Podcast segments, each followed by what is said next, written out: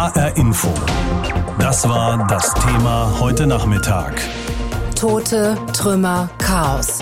Beirut im Krisenmodus. Weite Teile der Stadt sind verwüstet, der Hafen zerstört. Die Behörden sprechen im Moment von mindestens 100 Toten, mindestens genauso vielen Vermissten und mindestens 4000 Verletzten. Mehrere Länder haben Rettungsmannschaften geschickt. Auch die Bundesregierung sendet ein Team in den Libanon. Jürgen Striak über die Stadt im Schockzustand. Auch am Tag nach den verheerenden Explosionen versuchen die Menschen in Beirut immer noch das Ausmaß der Katastrophe zu begreifen. In der Innenstadt gibt es kaum ein Haus, das nicht betroffen ist. Verkleidungen und andere Gebäudeteile wurden abgerissen. Im Umkreis von mehreren Kilometern um den Explosionsort herum gingen die meisten Fensterscheiben zu Bruch.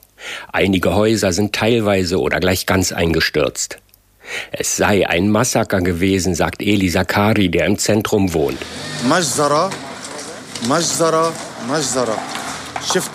Man hätte mir auch sagen können, wir hätten gerade einen Tsunami erlebt oder die Explosion einer Atombombe wie in Hiroshima.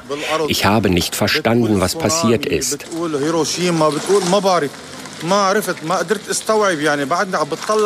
Immer noch werden Menschen vermisst. Etliche Kliniken der Stadt waren und sind außerstande, die vielen Verletzten im Innern der Gebäude zu versorgen, berichtet Patricia Muammar. Die Krankenhäuser sind überfordert mit mehreren hundert Verletzten in jeder Klinik. Es wird im Freien operiert, die Ärzte arbeiten draußen. Viele der Verletzten haben Schnittwunden. Infolge der gewaltigen Explosion soll zerborstenes Glas wie die Splitter einer Bombe durch die Luft geschossen sein. Überall wird aufgeräumt. Die Menschen tragen Schutt zusammen, Fensterrahmen und Klimaanlagen, die aus den Wänden gerissen wurden, kaputte Möbel und immer wieder Glasscherben. Er wisse nicht, wann er sein Lokal wieder aufmachen kann, sagt ein verzweifelter Restaurantmanager. Das werde dauern. Das Lokal sei ja fast dem Erdboden gleichgemacht worden. Man werde ein neues eröffnen müssen. Eine Frau steht mitten in den Trümmern ihrer Wohnung und erklärt, dass sie noch gar nicht zum Nachdenken gekommen sei. Ich fühle nichts. Ich muss aufräumen und meine Mutter noch einmal ins Krankenhaus bringen. Ich habe gar keine Zeit zum Denken. Marwan Aboud, der Gouverneur von Beirut, schätzt den verursachten Schaden auf irgendwas zwischen drei und fünf Milliarden US-Dollar. Man müsse davon ausgehen, dass bis zu 300.000 Menschen durch das Unglück obdachlos geworden sind. Fast die Hälfte der libanesischen Hauptstadt sei zerstört oder beschädigt. Sami Nadr vom Levante-Institut in Beirut sagt, dass die Katastrophe mit nichts von dem vergleichbar sei, was dem Land in den vergangenen Jahrzehnten widerfuhr. Uh, die Haupthandelsroute des Landes führt über den Hafen von Beirut. Die Libanesen bekommen ihr Getreide, ihr Öl, das Gas und die Medikamente über diesen Hafen, dessen Infrastruktur nun zerstört ist. Das Land wird jetzt jeden einzelnen ausländischen Dollar brauchen. Der Krisenstab des Auswärtigen Amtes hat heute Vormittag getagt. Unter anderem soll noch heute ein Unterstützungsteam von Berlin aus in Richtung Beirut starten. Unsere Korrespondentin Sabine Müller beginnt mit den Reaktionen aus Berlin. Ausgerechnet den Libanon muss diese Katastrophe treffen, ausgerechnet dieses ohnehin so krisengebeutelte Land, beklagt SPD-Außenminister Heiko Maas, beklagt auch der grüne Außenexperte Omid Nuripur. Die Katastrophe von Beirut ist auch deswegen so herzergreifend, weil es mal wieder Beirut ist, nach Jahrzehnten von Bürgerkriegen, Hungersnöten, Katastrophen aller Art, werden die Menschen dort wieder jetzt Opfer. Wir sind erschüttert, betroffen, schockiert, schreiben Kanzlerin Merkel und Bundespräsident Steinmeier an die libanesische Führung, sprechen ihr Mitgefühl aus. Vizeregierungssprecherin Ulrike Demmer verspricht deutsche Unterstützung. Die Bundesregierung wird dem Libanon in dieser schweren Lage zur Seite stehen und helfen. Es gibt bereits eine konkrete Hilfsanfrage der libanesischen Regierung, sagt Christopher Burger, Sprecher des Außenministeriums. Unterstützung im Bereich Urban Rescue. Da geht es also um das äh, Suchen und Bergen von Menschen, die im städtischen Raum verschüttet sind. Das Technische Hilfswerk hat hier weltweit gefragte Expertise.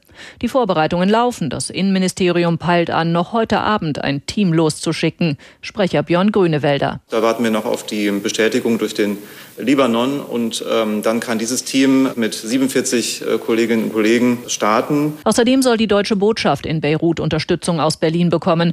Das Gebäude ist schwer beschädigt, es gab Verletzte. Der Außenamtssprecher will keine Zahlen nennen, weder für deutsche Staatsbürger im Libanon insgesamt noch für Botschaftsmitarbeiter. Die Lage sei unübersichtlich, sagt er. Der CDU-Außenpolitiker Jürgen Hart wird konkreter. Wir haben auch an der deutschen Botschaft leider vier Verletzte, davon eine Person schwerer verletzt. Die Bundesregierung geht davon aus, dass die Explosionen ein schreckliches Unglück waren, will sich nicht beteiligen an Spekulationen über einen Anschlag, eine Bombe. Davon hatte US-Präsident Donald Trump gesprochen. Der CDU-Außenexperte Roderich Kiesewetter fordert, es müsse lückenlos aufgeklärt werden. Denn, sagt er, im Falle eines Anschlags müsste man nach Verbindungen zum größten Nutznießer der Destabilisierung suchen. Die Destabilisierung des Libanon, das ist die große Sorge, wenn ein ohnehin völlig am Boden liegendes Land jetzt auch noch mit einer solchen Katastrophe fertig werden muss. Es geht um die Stabilität Libanons, damit auch um die Stabilität der Region, sagt der Grüne Omid Nuripur. CDU-Mann Jürgen Hart erwartet, dass sehr langfristige Unterstützung notwendig sein wird. Wir werden jetzt sofort Hilfe leisten müssen, aber wir werden darüber hinaus natürlich unsere Anstrengungen äh, verstärken müssen, den Libanon zu einer äh, stabilen, selbsttragenden Regierung zu verhelfen. Das Hilfswerk Miserior warnt, die Krise im Libanon werde sich zuspitzen, denn weil der Hafen zerstört sei, falle eine wichtige Versorgungsleitung für die Bevölkerung und die Millionen Flüchtlinge im Land weg. Von der gefährlichen Fracht, die im Hafen von Beirut lagerte, haben viele gewusst und das auch schon lange. Schon 2014 hat die Geschichte dieses Schiffes Schlagzeilen gemacht. Es war unter moldauischer Flagge unterwegs für einen russischen Geschäftsmann im Einsatz. Das Schiff wurde in Beirut festgesetzt, unter anderem wegen grober Verletzungen der Betriebsregeln. Die Ladung, das Ammoniumnitrat, wurde schließlich ungelagert, allerdings offenbar vollkommen unsachgemäß. Die Warnungen wollte lange niemand hören. Als in den libanesischen Medien der Name des Schiffes auftauchte, das das Ammoniaknitrat geladen hatte, wurde der russische Investigativjournalist Ruslan Leviev vom Conflict Intelligence Team hellhörig. Ein Schiff unter moldauischer Flagge, das einer Firma gehörte, die im Besitz des russischen Geschäftsmannes Gritschuschkin war, der auf Zypern lebt, und eine explosive Ladung, die von Georgien aus nach Mosambik verschafft werden sollte. Er fing an zu recherchieren und stieß schnell auf alte Schlagzeilen. Die Rosus erzählt er sei 2013 von den libanesischen Behörden im Hafen von Beirut festgesetzt worden, weil sie den Anforderungen nicht entsprochen habe. Kurz darauf ließen Gritschuschkin und seine Firma Teto Shipping sowohl das Schiff als auch die Mannschaft sitzen.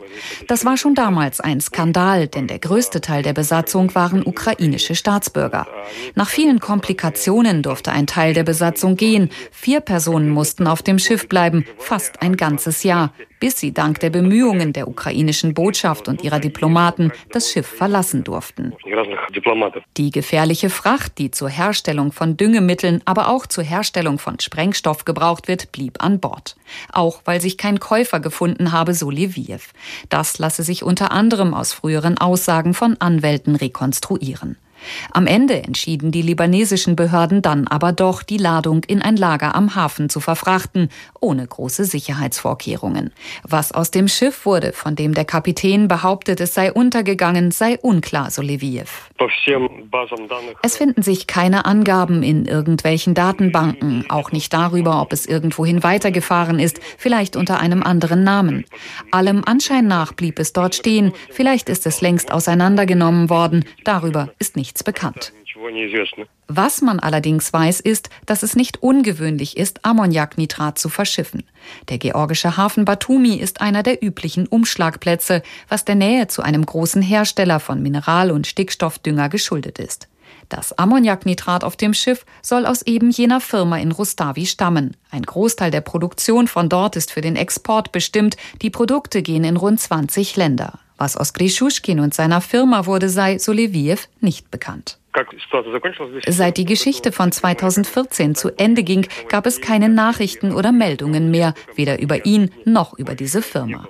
Was blieb, war nur die hochexplosive Fracht, für die sich offenbar niemand mehr zuständig fühlte, die weder an einem sicheren Ort gelagert noch wie sonst üblich versteigert oder aber entsorgt wurde, was jetzt zur Katastrophe führte.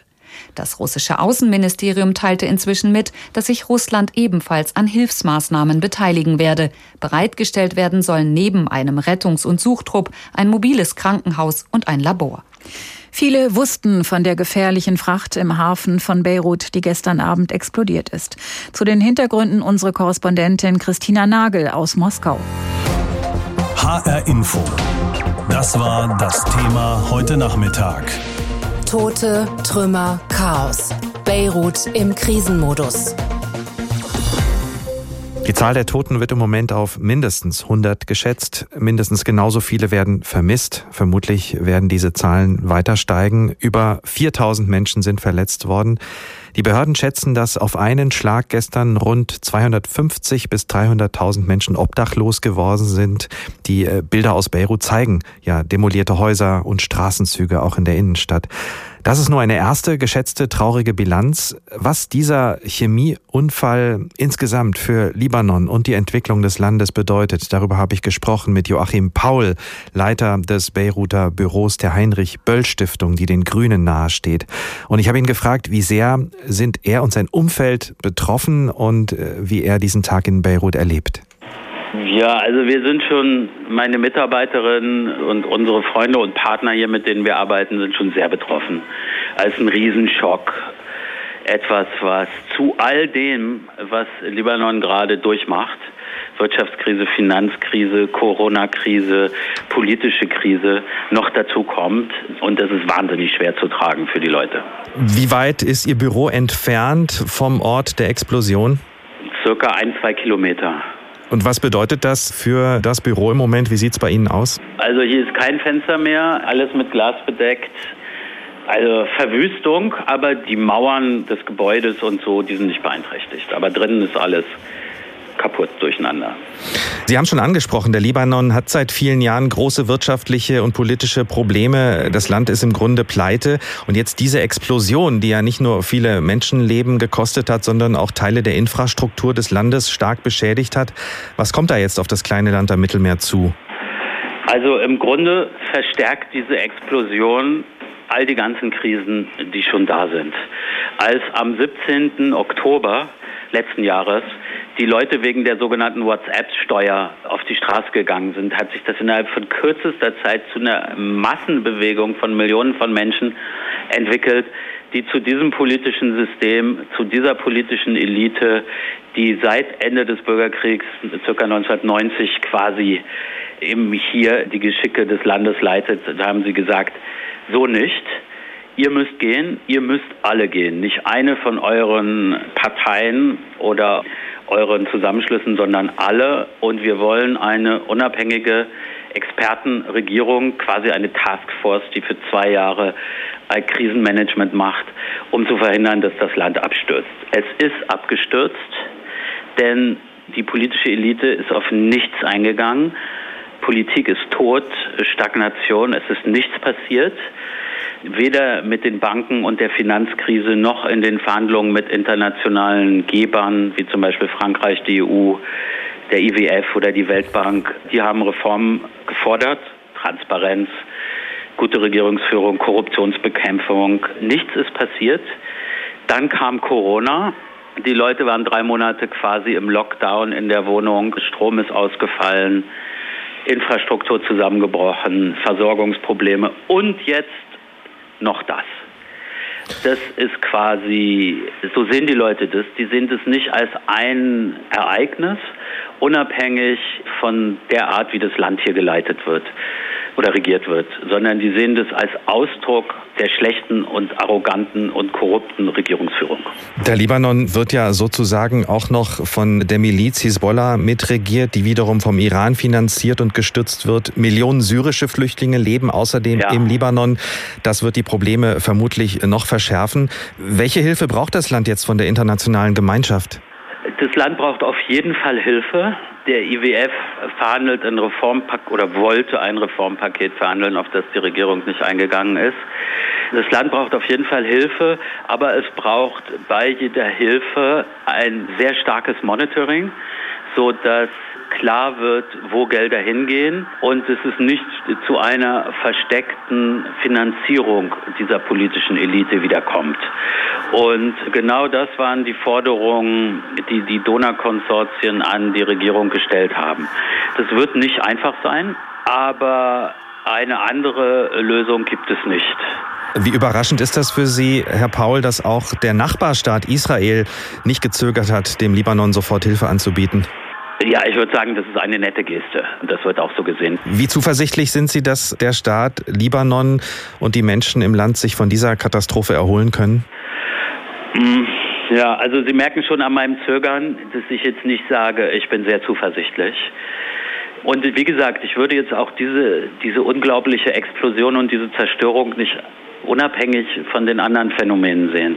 Das Land muss seine Wirtschaft komplett neu strukturieren muss ein neues Bankensystem einführen.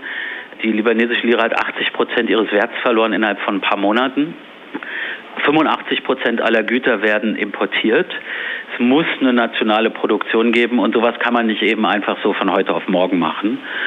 Sie haben es ja erwähnt, die syrischen Flüchtlinge, circa 20 bis 25 Prozent der Bevölkerung sind Flüchtlinge. Man möge sich das mal auf Deutschland übertragen vorstellen. All das sind diese Herausforderungen, und ohne Hilfe von außen kann das Land es nicht bewältigen. Allein. Mehr als 135 Menschen sind getötet, Tausende verletzt worden, Zehntausende haben ihr Zuhause verloren. Die Bilder zeigen ein riesiges Ausmaß an Zerstörung. Es heißt, die halbe Stadt sei zerstört. Es sieht aus wie in einem Kriegsgebiet. Carsten Kühntop ist unser Korrespondent für die Region. Ich habe ihn gefragt, wie die Situation zurzeit in der Stadt ist. Der Gesundheitsminister hat gesagt, dass nach dem Stand jetzt 135 Menschen ums Leben gekommen seien, dass etwa 5000 Menschen verletzt worden seien und dass einige Dutzend Menschen nach wie vor vermisst werden. Rettungsmannschaften sind nach wie vor im Einsatz, versuchen Verletzte zu finden und Tote zu bergen. Das ist nach wie vor sozusagen die Phase, in der man im Prinzip direkt schon nach der Explosion gestern war. Die internationale Hilfe läuft glücklicherweise an. Kuwait und Katar gehörten zu den ersten, die Hilfslieferungen geschickt haben. Die Liste der Länder, die nun ebenfalls Hilfe angekündigt haben, ist im Laufe des Tages immer länger geworden. Für die Libanesen bedeutet das, sie begreifen, dass sie nicht alleingelassen sind mit diesem fürchterlichen Unglück, mit dieser fürchterlichen Katastrophe. Zur Ursache hieß es schnell, mehr als zweieinhalbtausend Tonnen Ammoniumnitrat seien unsachgemäß im Hafen von Beirut gelagert worden und schließlich explodiert. Ist das inzwischen bestätigt und weiß man vor allen Dingen auch warum? Es sieht ganz danach aus, dass das der Grund, der Auslöser dieser Katastrophe war. Im September 2013, da äh, legte ein Schiff in Beirut an, das auf dem Weg von Georgien nach Mosambik Motorprobleme bekommen hatte.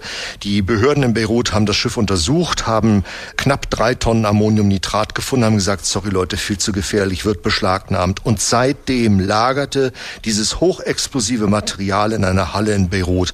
Dann gab es wohl gestern ein Feuer in einer Nachbarhalle. Dort lagerten Feuerwerkskörper. Und dann gab es vermutlich den berühmten Funken, der übersprang und zu dieser Katastrophe führte. Interessant ist, der Zoll in Beirut hat im Laufe der Jahre immer wieder darauf hingewiesen, dass das Ammoniumnitrat dort überhaupt nicht sachgemäß gelagert ist, dass es von dort weg muss. Vor einem halben Jahr gab es ein Team, das sich das alles nochmal angesehen hat. Diese Leute haben gesagt, dieses muss dringend entfernt werden. Es kann sein, dass uns sonst die gesamte Stadt in die Luft gejagt wird. Und genau das ist im Prinzip gestern dann passiert, dieses fürchterliche Unglück. Jetzt ist der Libanon ohnehin in einer sehr, sehr schwierigen Situation. Kann das Land die Folgen, auch die langfristigen Folgen vielleicht dieses Unglücks überhaupt allein bewältigen? Glaube ich nicht. Die Wirtschaft des Landes ist ohnehin am Boden. Es gibt eine handfeste Bankenkrise. Die libanesische Währung hat im Vergleich zum US-Dollar 80 Prozent ihres Wertes in den vergangenen Monaten verloren. Fast jeder zweite Libanese lebt jetzt an oder unter der Armutsgrenze, Tendenz ganz schnell steigend. Dieser wirtschaftliche Niedergang verschlingt den Mittelstand. Das war bisher eine wichtige Säule der Gesellschaft. Und als wenn diese wirtschaftlichen Probleme nicht alleine schon groß genug wären, gab es dann plötzlich eben die Corona-Pandemie. Das heißt, die Krankenhäuser waren ohnehin gestern schon ganz gut beschäftigt. Ich denke nicht, dass der Libanon das alleine in irgendeiner Form wuppen kann. Man hat schlicht das Geld nicht mehr. Es gibt nicht genügend Devisen. Das Land braucht Hilfe, natürlich akut diese Nothilfe, die ja jetzt auch kommt. Aber dann muss darüber hinaus viel passieren. Der französische Präsident Emmanuel Macron wird morgen nach Beirut kommen, wird mit libanesischen Politikern sprechen.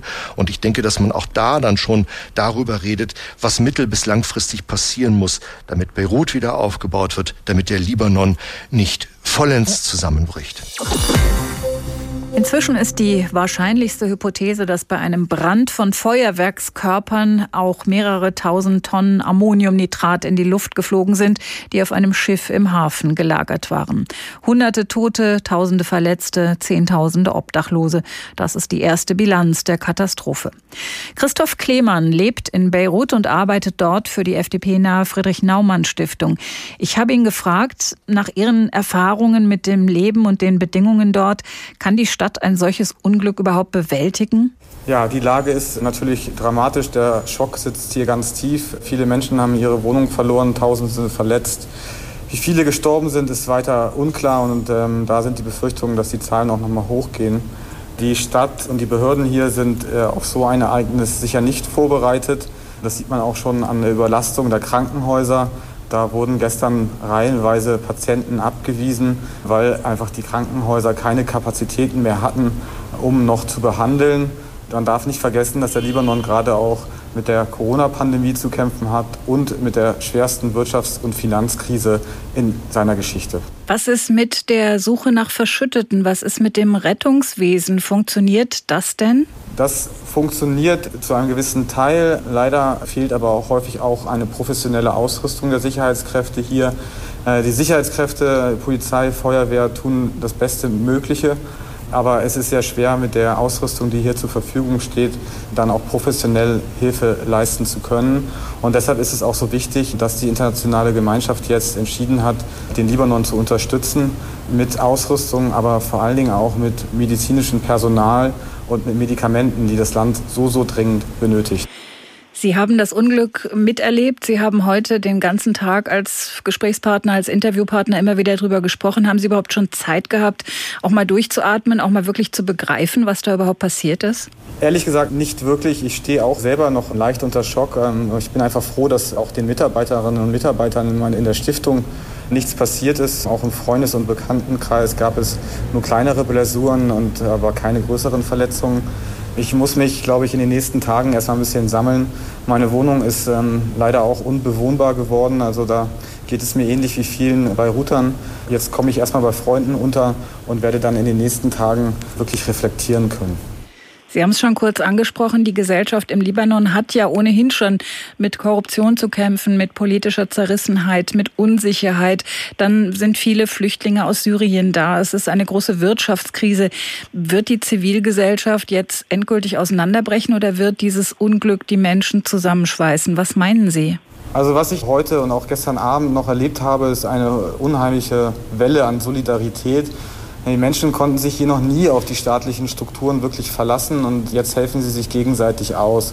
Sei es die medizinische Versorgung oder halt auch jemanden in eine Wohnung kurzfristig zu organisieren. Also das ist ein positives Element. Wenn man aber in den letzten Wochen mit Libanesen hier gesprochen hat, dann hat eigentlich jeder, der sich irgendwie es vorstellen kann und auch die Kapazitäten hat, äh, mir gesagt, er will das Land so schnell wie möglich verlassen.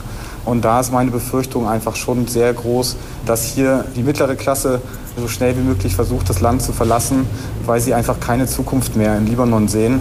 Das hat natürlich dann auch sehr, sehr schwere Folgen für das Land. Was bedeutet dieses Unglück von gestern Abend für den Libanon und seine Zukunft? Unser Korrespondent Carsten Küntop hat sich darüber Gedanken gemacht. HR Info. Kommentar. Mehr als 100 Tote, mehrere tausend Verletzte, an die 300.000 Menschen ohne Obdach, die Hälfte der Stadt beschädigt, einige Straßenzüge komplett zerstört, der Hafen verwüstet. Das Explosionsunglück in Beirut am Dienstag ist eine beispiellos große Katastrophe für den Libanon. So gewaltig war die Wucht der Detonation, als fast 3000 Tonnen Ammoniumnitrat in die Luft flogen, dass selbst in Nicosia, 240 Kilometer entfernt, die Fenster wackelten wackelten. Es ist nicht übertrieben zu sagen, was 9-11 für New York war, ist in seiner Wucht die Chemieexplosion für Beirut.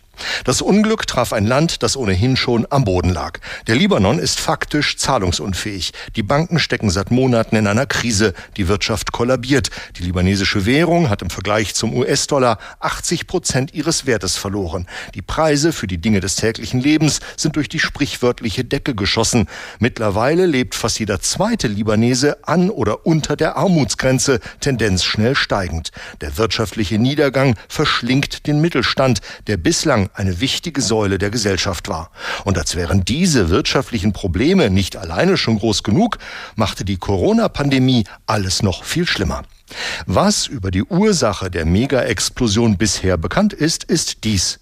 Bereits seit Jahren hatte das Ammoniumnitrat in einer Halle im Hafen gelagert, von Bord eines Schiffs abgeladen, das in Seenot geraten war. Im Laufe der Jahre bat der Zoll mehrmals darum, dass das Ammoniumnitrat entfernt wird. Denn sonst, so eine Kommission vor sechs Monaten, könnte es ganz Beirut in die Luft jagen. Doch passiert ist nichts. Deshalb ist die Mega-Explosion das jüngste und fürchterlichste Beispiel dafür, wie die Eliten des Libanon das Land über Jahrzehnte heruntergewirtschaftet haben. Die Libanesen sind mit einer zutiefst korrupten und völlig unfähigen politischen Klasse geschlagen. Anstatt auch nur eines der strukturellen Probleme des Landes anzugehen, waren diese Räuberbarone stets nur damit beschäftigt, ihr eigenes Nest zu polstern, selbst als im vergangenen Jahr Hunderttausende gegen das gesamte Regierungssystem protestierten, sahen sie keinen Grund, ihre Machenschaften aufzugeben. Nach einer Untersuchung der Explosionskatastrophe dürfte man einige untergeordnete Beamte als Schuldige präsentieren. In Wirklichkeit ist es die politische Klasse selbst, die kollektiv für das Unglück verantwortlich ist. Die Folgen der Katastrophe, das Ausmaß der Zerstörung sind noch nicht genau zu übersehen. Aber eines ist bereits klar. Das Desaster ist so groß, dass es alle Fähigkeiten von Regierung und Gesellschaft übersteigt, damit fertig zu werden. Der Libanon steht jetzt vor dem Zusammenbruch. Ohne schnelle, entschlossene Hilfe von außen, die über akute Nothilfe hinausgeht, wird er nicht wieder auf die Beine kommen. HR Info. Das Thema.